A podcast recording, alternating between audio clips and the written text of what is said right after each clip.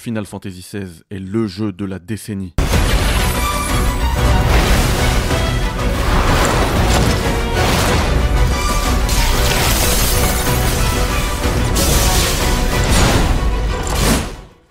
Bonjour à tous et bienvenue dans un nouveau Café Critics dans lequel je vais vous proposer le test de FF16 qui sort ce jeudi 22 juin 2023 sur PS5 exclusivement.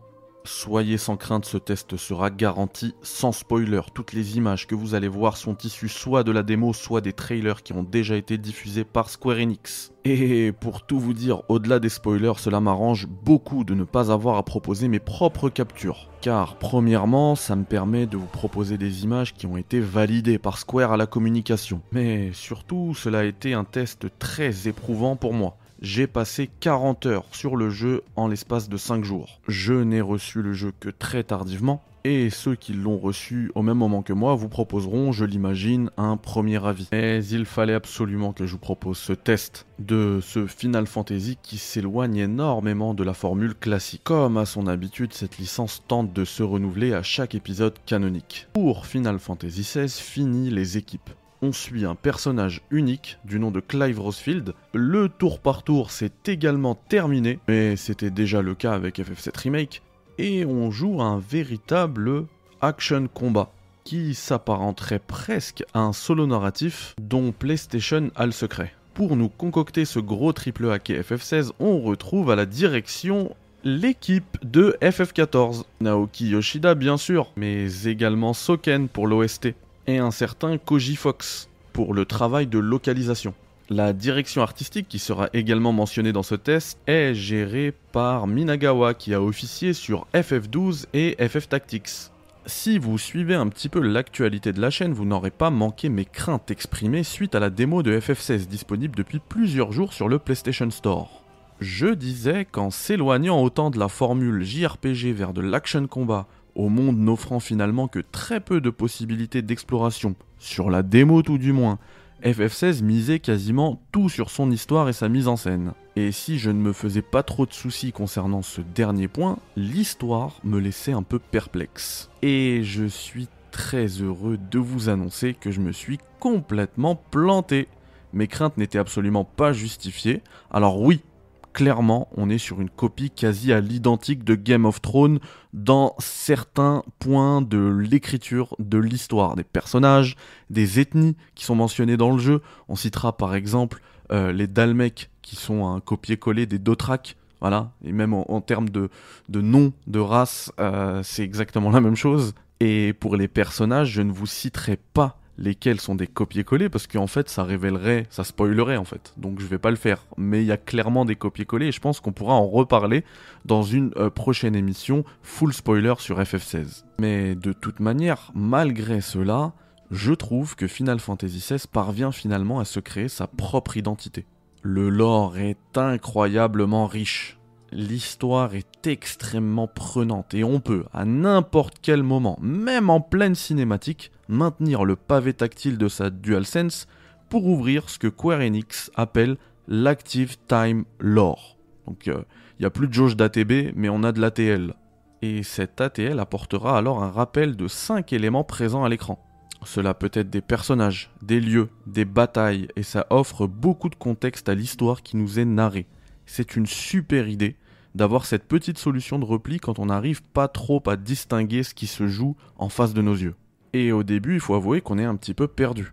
À la manière d'un Game of Thrones, on nous montre beaucoup de choses qui ne nous concernent pas dans l'immédiat. On connaît les motivations de Clive, mais FF16 peut très facilement enchaîner avec une séquence mettant en scène une intrigue à l'autre bout du royaume, avec des personnages très importants qu'on ne connaît pas encore. Et même si cet ATL est très appréciable et même très précieux, il n'est pas suffisant. Mais FF16 pense à tout, et on nous introduit un personnage qui va pouvoir nous raconter toutes les histoires, toutes les guerres, toutes les batailles sur différentes timelines du royaume de Valistea, en utilisant des cartes, des schémas, et une table de guerre extrêmement précise. Il est vraiment dommage que cette introduction n'apparaît qu'après une bonne quinzaine d'heures de jeu. Voilà mon seul grief par rapport à l'histoire, c'est qu'on est globalement un peu perdu. Alors ça témoigne de la qualité et de la richesse de l'histoire, Mais en fait, ils avaient la solution et ils nous la donnent qu'après euh, pas mal de temps de jeu. Ça, c'est dommage, je trouve. Mais à part ça, l'écriture est extrêmement fine.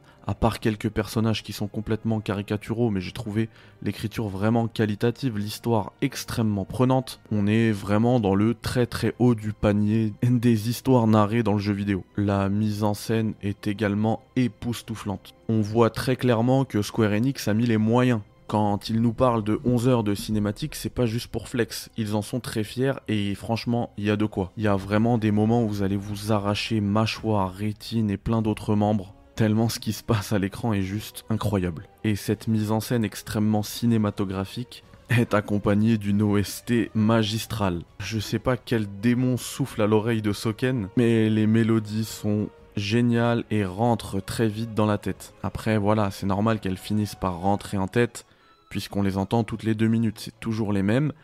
Mais voilà, on en garde quand même quelques-unes sous le coude pour des moments marquants de l'histoire. Et il y en a plein. Le jeu est extrêmement riche, ça ne s'arrête jamais. Et tout ça tourne sous une direction artistique qui fracasse. L'univers est crédible et cohérent la sensation de surpuissance des émissaires et des primordiaux est là et bien là. Elle est même renforcée par des couleurs éclatantes qui nous donnent l'impression d'être parfois face à un animé. Il y a beaucoup de Dragon Ball Z dans FF16 je trouve, en plus de l'attaque des titans bien évidemment. De toute manière les références sont multiples mais l'identité est propre. Et si j'avais peur que le jeu se coince tout seul entre l'esprit shonen de la licence et la direction plus mature que cet épisode semble prendre, eh bien finalement tout se marie parfaitement. Et tout cela le place très clairement en tant que jeu de la décennie. Voilà, les termes sont dits. Et j'espère sincèrement que vous m'excuserez ce clickbait honteux. Et en tant que petite chaîne je me dois d'essayer d'exister face aux primordiaux de YouTube. Et en plus, je le pense vraiment que c'est le jeu de la décennie. J'ai juste pas précisé quelle décennie. Puisque non, je ne parle pas de celle qui est passée, très certainement pas celle qui est en cours. Mais si le jeu était sorti en 2008, 2009, je dis pas, ça aurait pu être le jeu de la décennie puisqu'au niveau des points forts, bah j'ai à peu près tout dit. Tout le reste est moins bon sur FF16 et on frôle parfois la catastrophe. La structure du jeu est archaïque au possible il s'agit d'une succession de couloirs plus des cinématiques. C'est une structure qui me fait beaucoup penser à FF13. Et il faut savoir qu'à sa sortie en 2009, même FF13 avait été critiqué pour cela. On est quasiment 15 ans plus tard et ça n'a pas bougé. Les couloirs sont à peine masqués, ils sont parfois un peu plus ouverts mais toujours complètement vides. Quand je prépare mes tests, j'ai toujours une petite fiche avec les éléments importants à mentionner dans mon test. Et je voulais donc parler de level design, mais euh, il n'y en a pas.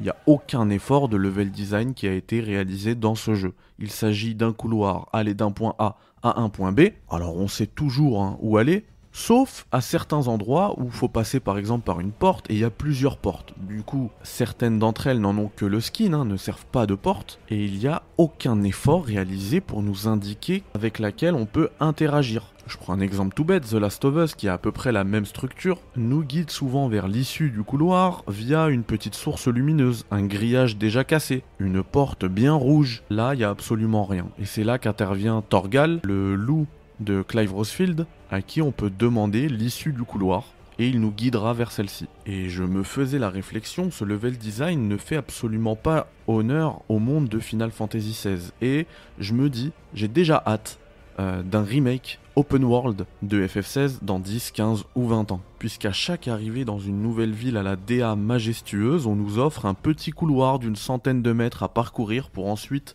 pouvoir profiter d'un panorama de surface. Tout semble fake, complètement mis en scène et du coup pas du tout organique. Le rythme du jeu est également une aberration.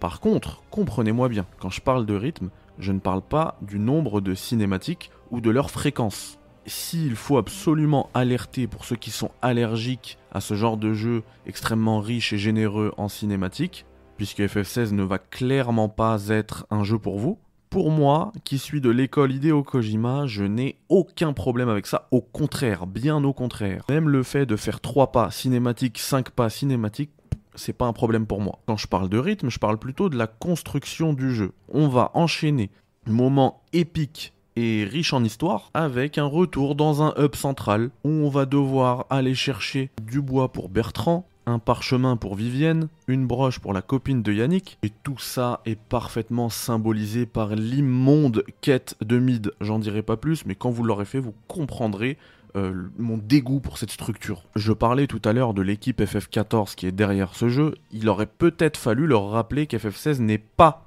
un MMORPG. Alors, vous avez déjà compris la structure thèse-antithèse de ce test, et par rapport au combat, j'aurais pu en parler dans la première partie de ce test, puisque ça reste quand même assez plaisant, à partir du moment où on aura débloqué plusieurs primordiaux. Mais finalement, et en plus dans le mode le plus difficile qui est disponible en début de jeu, à savoir le mode action, les combats sont d'une simplicité extrême. Alors déjà, vous n'allez mourir que très rarement. Et quand bien même vous mourrez, vous allez pouvoir faire un retry dans la dernière phase du combat avec la vie au max et les potions, toutes les potions rechargées. Final Fantasy XVI ne te laisse même pas t'entraîner sur les boss pour en maîtriser le gameplay, pour en maîtriser les patterns. Quand je me suis plaint de l'aspect euh, sac à PV par rapport à la démo, on m'a répondu dans un commentaire que c'était normal que les boss soient en mode sac à PV puisque ça permettait de donner du temps aux joueurs pour s'adapter au boss, au gameplay, au pattern, etc. etc. Bah, c'est absolument pas vrai, puisque je suis mort une première fois sur un boss par manque de concentration, et avant d'appuyer sur le retry, je me dis bon, ok, là, je vais faire gaffe, placer mes esquives, mes parades, et je vais la démonter. Eh ben non, ça recommence à la dernière phase du boss avec toutes mes potions et ma vie au max. J'ai juste eu à bourriner et à me soigner dès que possible. Quand on termine FF16, on débloque des modes de difficulté supplémentaires. Pour moi, ils devraient, ils auraient dû être disponibles dès le départ. C'est très bien de rendre le jeu simple pour ceux qui sont allergiques au combat tactique, au JRPG ou même à la difficulté. Et comprenez-moi bien, je suis pas en train de dire que le jeu doit absolument être difficile, faire chasse gardée. Non, c'est notre jeu, nous les bons joueurs, pas du tout. Et même, peut-être même que sur un boss qui m'aurait saoulé en mode difficile, j'aurais pu euh, descendre la difficulté. J'ai aucun souci avec ça. Et d'ailleurs, l'intégration des anneaux qui permettent de moduler la difficulté à souhait avec des esquives qui sont faites automatiquement, des combos qui sont faits automatiquement, le chien Torgal qui est utilisé automatiquement, et eh ben je trouve que c'est une excellente chose. Ça permet de ne pas juger les joueurs avec des éléments qui sont disponibles in-game et intégrés dans la DA, dans le lore et tout. Mais alors pour citer Gags, L'inclusivité, ça concerne tout le monde, même les, entre guillemets, bons joueurs. Là, pour ceux qui sont habitués à ce genre de gameplay, on se sent un petit peu mis de côté. Et on continue de jouer uniquement pour l'histoire finalement. Et d'ailleurs, comme si c'était pas suffisant au niveau simplification du gameplay, euh, j'ai été vraiment consterné de voir qu'il n'y a plus de dégâts élémentaires. on peut infuser son arme de différents éléments, mais ce n'est finalement qu'un skin. Et alors, l'aspect sac à PV sur les combats de primordiaux, mais c'est complètement abusé. Je pense, très honnêtement, j'abuse pas, hein. je pense que certains primordiaux dépassent le million de PV. Vraiment, il y a un combat. Alors, j'ai pas envie de vous spoiler, et ça se situe globalement à la moitié du jeu. J'étais à deux doigts de m'endormir. Et je parle pas devant une cinématique, hein, devant le gameplay, puisque finalement ce n'était que du spam. R1, R1, R1, R1, R1, R1, R1, pendant 30 minutes. C'est vraiment pas possible. Et pourtant, il y a certains moments des combats de primordiaux qui sont extrêmement bien mis en scène. Vraiment, les temps forts des combats de primordiaux, ils sont incroyables. Sauf que pendant, euh, ce combat-là, tu vas passer 20 minutes à spammer pour arriver au moment fort. Et je crois que c'est un petit peu le paradoxe de ce Final Fantasy XVI qui est extrêmement compliqué à tester, que sur ses points forts, sur ses moments forts, il tape extrêmement fort justement.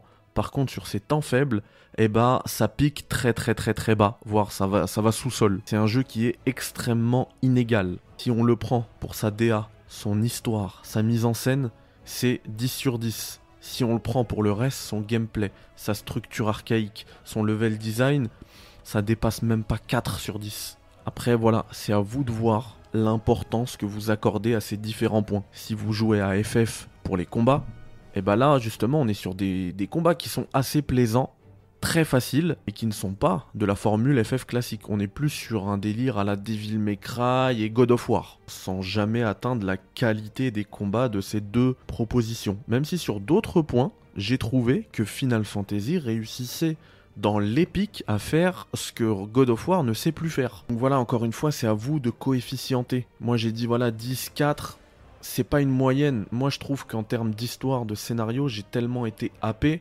que je vais accorder plus d'importance à tout ça. Et si je dois donner une note, ce serait plutôt un 8. Le 7, je comprendrais, le 6, je trouverais ça très sévère. J'aurais encore pas mal de choses à vous dire sur Final Fantasy XVI, mais je pense que je vais m'arrêter là, vous aurez un petit peu compris l'état dans lequel je suis. J'en attendais beaucoup, j'avoue être assez déçu. Au global, je trouve que ça reste une très bonne expérience. Mais ce n'est, pour ma part en tout cas, pas la masterclass annoncée. Par contre, j'espère vraiment qu'on aura des DLC, qu'on aura peut-être des suites, parce que le monde qui a été mis en place m'a totalement convaincu. Et puis, euh, je pense que j'ai tellement de choses à dire sur ce jeu que je vais laisser peut-être deux semaines le temps que tout le monde le termine et on va se faire une émission full spoiler dans laquelle euh, on va pouvoir discuter de tout ça ensemble. Voilà, les amis, c'était Critics. Euh, passez un bon Final Fantasy XVI. Je vous le souhaite. Et puis, je vous dis à très vite sur la chaîne. Bye bye. Ciao alors que je boucle le montage du test, je me rends compte que j'ai oublié de parler de l'aspect technique. Alors là aussi, pour moi, c'est une déception. Vu la structure du jeu, on aurait pu s'attendre à quelque chose de beaucoup plus beau. Alors entendez-moi, hein, ça reste euh, quand même assez beau. Notamment, bah, de toute manière, les cinématiques et tout, c'est incroyable. Mais in-game, c'est plutôt joli. Mais euh, par exemple, le mode perf ne tient absolument pas les 60 FPS. Et parfois, les chutes sont très violentes. Alors, si bien que euh, souvent j'ai dû euh, passer en mode qualité. Et il y a un truc que j'avais même décelé depuis la démo, j'en avais déjà parlé, c'est le flou de mouvement on ne peut pas désactiver. Et ça, ça me rend ouf parce que même en qualité, on voit, euh, notamment quand on regarde au loin, c'est beaucoup plus fin. Sauf que dès qu'on commence à bouger, bah, on perd toute cette qualité puisqu'il y a ce flou de mouvement qui est d'habitude un cache-misère, mais là, en fait, ça, ça gâche plutôt ce que la PS5 est capable d'afficher. Donc ça, c'est très dommage. Après, au niveau des chargements, ça c'est un confort mais de fou. Tout se charge en quelques secondes.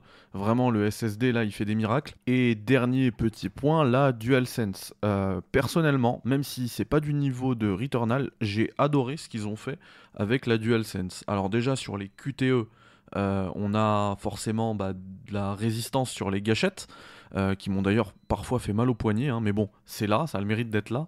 Euh, on a surtout, moi je trouve, en termes de gameplay, une idée qui est géniale, c'est que quand les pouvoirs de primordial euh, se, se, débloquent, se rechargent, on a un signal sonore qui sort depuis la télé, mais qui sort également depuis la manette.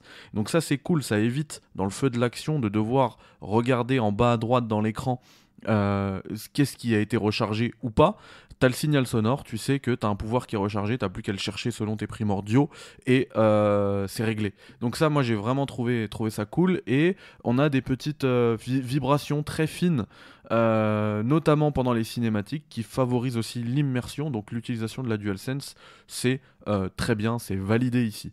Voilà pour l'aspect technique qui reste au, au global assez décevant, notamment voilà le mode perf. Qui, alors le mode perf en fait il s'impose dans les zones en intérieur où là le 60 fps il est euh, bah, il bouge pas dans les zones intérieures mais dès qu'on commence à sortir euh, là et en plus c'est pas compréhensible parce qu'on est sur des, gros couloirs euh, bah là en fait ça, ça c'est plus que ça tous hein.